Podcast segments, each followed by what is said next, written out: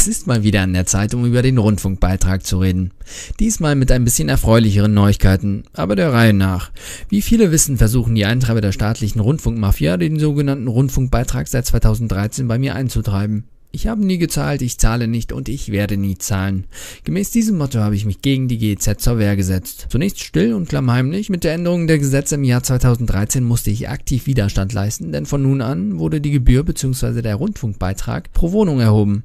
Es spielt also keine Rolle mehr, ob man taub, blind oder rundfunkapparatlos ist. Jeder muss zahlen, sagt man. Man mag es kaum glauben, aber ich zahle immer noch nicht. Der Trick? Ich wende Ihre Gesetze gegen Sie selbst an. Es gibt kein Recht, welches besagt, ich darf jemand anderem etwas wegnehmen. Wenn dieses Recht nicht existiert, kann es auch nicht übertragen werden. Erst recht nicht an den Staat. Aus diesem Grund sind sämtliche Steuern illegal. Auch der Rundfunkbeitrag ist eine Steuer. Natürlich möchten das die Politbonzen und Tampelmänner in Rom nur ungern zugeben. Das wirklich ekelhafte an Steuern dieser Art ist aber, dass man sie nicht umgehen kann. Der Staat fordert diese Gebühr lebenslang ein. Der Mensch wird also für seine pure Existenz zur Kasse gebeten. Dabei handelt es sich beim Rundfunk nicht einmal um ein lebensnotwendiges Gut. Ich behaupte sogar das Gegenteil. Wenn man sich den Musikantenstadel reinzieht, stirbt man sofort. Instant Kill. Wir wissen jetzt also, dass der pro Wohnung erhobene Rundfunkbeitrag unrechtmäßig ist. So eine brillante und einfache Analyse reicht den Behörden und Rundfunkhäusern selbstverständlich nicht aus. Die können nämlich nur in Paragraphen denken. Das musste ich in Erfahrung bringen, als ich mich mit meinem ersten GEZ-Brief im Jahr 2013 gegen die Rundfunkmafia zur Wehr gesetzt habe, indem ich die Rechtmäßigkeit der erhobenen Rundfunksteuer anzweifelte. Ich stellte dabei Fragen wie Warum muss ich zahlen, wenn ich keinen Vertrag abgeschlossen habe? Wo sind die Namen und Unterschriften der Verantwortlichen? Was ist eine Wohnung? Darf der Beitragsservice überhaupt Gelder eintreiben? All diese Fragen sind natürlich legitim. Allerdings bleiben diese unbeantwortet, da keiner der Verantwortlichen Verantwortung übernehmen möchte. Die Behörden beantworten mir daher immer Fragen, die ich nie gestellt habe. Alles ist super, alles ist toll, alles ist rechtmäßig, das Wetter ist schön, es gibt blühende Landschaften, gucken Sie mal, wie professionell und angsteinflößend unsere Briefe aussehen. Hinterfragen Sie bitte nichts, wir wissen mehr, Sie wissen gar nichts, bitte zahlen. Magisch kann das Konto der Rundfunkanstalten nun leider aber auch nicht aufgefüllt werden. Deshalb beauftragen sie ihre Lakaien. Die jeweils zuständige Landesrundfunkanstalt geht also zuallererst zum Beitragsservice. Der Beitragsservice ist fortan für die Eintreibung der Gebühren zuständig. Er bekommt seine Daten vom Einwohnermeldeamt und weiß jetzt, wo ihr Haus wohnt. Mehr als drohen kann der Beitragsservice allerdings nicht. Meine Gegenwehr war also für lange Zeit erfolgreich gewesen. Dann kam die Rundfunkanstalt aber 2015 auf die glorreiche Idee, das Finanzamt einzuschalten. Da habe ich richtig Angst bekommen. Nicht. Ich bin jedoch zugegebenermaßen mit etwas mehr Ernsthaftigkeit an die Sache herangegangen. Et voilà, das endgültige GZ-Musterschreiben war geboren. In diesem Musterschreiben habe ich nichts anderes gemacht, als die Gesetze, die den Rundfunkbeitrag legitimieren sollen, zu überprüfen. Hier habe ich mich auf drei Punkte festgebissen. Punkt 1. Die Rundfunkanstalten sind entweder Unternehmen oder Anstalten des öffentlichen Rechts. Bei ersterem dürfen die Verwaltungsbehörden allerdings keine Amtshilfe leisten. Und die Rundfunkanstalten sind bei der Beitragseintreibung auf sich alleine gestellt, zumindest solange die Anstalten keine Schuld nachweisen können. Punkt 2. Handelt es sich bei den Rundfunkanstalten um Anstalten des öffentlichen Rechts, müssen die Schreiben auch als solche erkenntlich gemacht werden. Es kann zum Beispiel nicht sein, dass sogenannte Mahnungen und Zahlungsaufforderungen anonym zugestellt werden. Der vollständige Name der Bediensteten muss erkennbar sein. Zudem hat auch noch das Landgericht Tübingen in seinen Urteilen von der Notwendigkeit eines Leistungsbescheids gesprochen. Die Urteile wurden später zwar vom Bundesverwaltungsgericht aufgehoben, aber, und jetzt kommen wir zum Punkt 3, die Staatsverträge wurden am 1. Juni 2015 durch das Urteil des Bundesverfassungsgerichts für ungültig erklärt. Sie haben richtig gehört. Die Staatsverträge wurden für ungültig erklärt. Oder genauer, das Bundesverfassungsgericht hat die Rechtmäßigkeit des ZDF-Staatsvertrags geprüft und Grundgesetzwidrigkeiten festgestellt. Im Detail ging es darum zu überprüfen, ob die zwei Aufsichtsgremien, die es in jeder Rundfunkanstalt gibt, einen zu hohen staatlichen Einfluss haben, was gegen den Artikel 5 des Grundgesetzes verstoßen würde. Das bejahte das Bundesverfassungsgericht. Der staatliche Einfluss überstieg zum Beispiel die Grenze von einem Drittel also über ein Drittel der Mitglieder der Aufsichtsgremien werden vom Staat gestellt. Das Bundesverfassungsgericht hat dem ZDF eine Geigenfrist eingeräumt. 30. Mai 2015. Bis dahin hätte der Vertrag geändert werden müssen. Natürlich hat das ZDF bis heute nichts an der Eindämmung des staatlichen Einflusses geändert. Man wartet hier bis zum Jahr der Bundestagswahl 2017.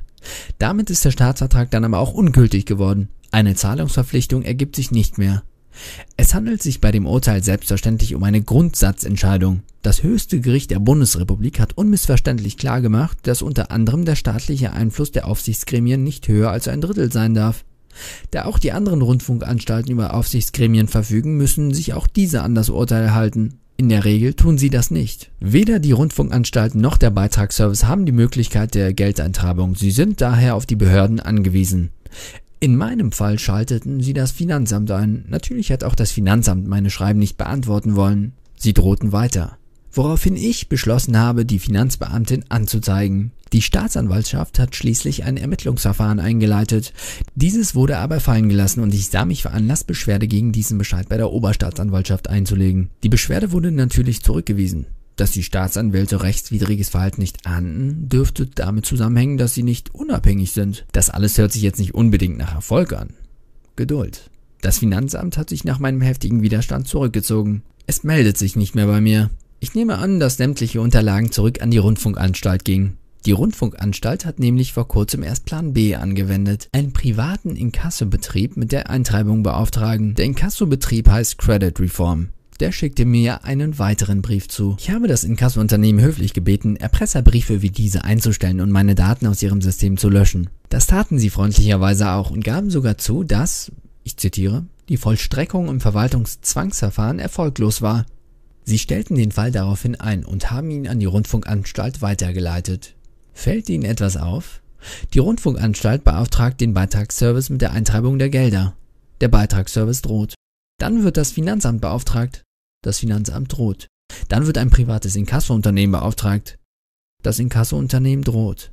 Mittlerweile ist mein Fall wieder zurück beim Beitragsservice. Und wissen Sie, was der wieder macht? Richtig, er droht nicht mehr. Stattdessen hat er mich nur freundlicherweise darauf aufmerksam gemacht, dass mein Beitragskonto mit 803 Euro und 16 Cent im Minus liegt. Der sogenannte Beitragsschuldner soll aus Angst vor den Folgen zahlen. Deshalb wird auch so häufig gedroht. So können die jede Verantwortung von sich weisen. Kein Beamter wird bei Kenntnis der Sachlage jemals so blöd sein und die Eintreibung eigenverantwortlich durchsetzen und ein Konto pfänden. Wenn der Beamte das doch tut, dann nur, weil er sich in Sicherheit wähnt. In vielen Fällen wissen die Beamten nicht einmal, dass sie sich strafbar machen. Am 25. Juni gab es sogar die Meldung, dass der WDR den Gerichtsvollziehern aus NRW Vollstreckungsschulungen anbietet. Die Rundfunkanstalten tragen also auch direkt zur Desinformation der Beamten bei. Aber wie sagt ein Beamter immer so schön? Unwissenheit schützt vor Strafe nicht. Diesen Satz habe ich mir zu eigen gemacht und ihn mal meinem Beamten vorgetragen. Ich kann Ihnen sagen, dass Beamte ihn genauso abstoßend finden wie Sie. Wenn ein Beamter doch pfänden sollte, ist das ein großer Fehler, denn er haftet persönlich für vorsätzliches oder fahrlässiges hoheitliches Handeln. Die größten Opfer dieses Vorgehens sind vor allem Arbeitnehmer. Die Ämter werden alles versuchen, um an das Geld zu kommen. Man droht dann gerne auch über den Arbeitgeber. Hier sollte man den Arbeitgeber über die rechtliche Situation aufklären. Eventuell wird dieser sich dem Widerstand anschließen. Im Zweifel zahlt man einfach und wartet bis zum nächsten Drohbrief. So lässt sich der Prozess schön in die Länge ziehen und er verursacht natürlich überall Kosten für die Stadt und die Rundfunkanstalten. Man darf sich bei all dem Wirrwarr natürlich zu Recht die Frage stellen, warum wird das Geld trotz Illegalität weiter eingetrieben? Wenn Medien nicht offen über Rechtsbrüche berichten, wenn Parteien die Rundfunkanstalten als kostenlose Werbeplattform benutzen und wenn Beamte Rechtswidrigkeit nicht ahnden und zur Norm erklären, stellen sich diesbezüglich keine weiteren Fragen mehr. Jeder macht hier, was er will. Bei all den negativen Nachrichten ist es natürlich umso erfreulicher zu hören, dass der Widerstand gegen die GEZ immer größer wird. Laut Jahresbericht 2015 gab es allein im vorletzten Jahr 25,4 Millionen Mahnmaßnahmen. Das ist der einzige Zusammenhang, in dem Mahnungen einem wirklich Freude bereiten.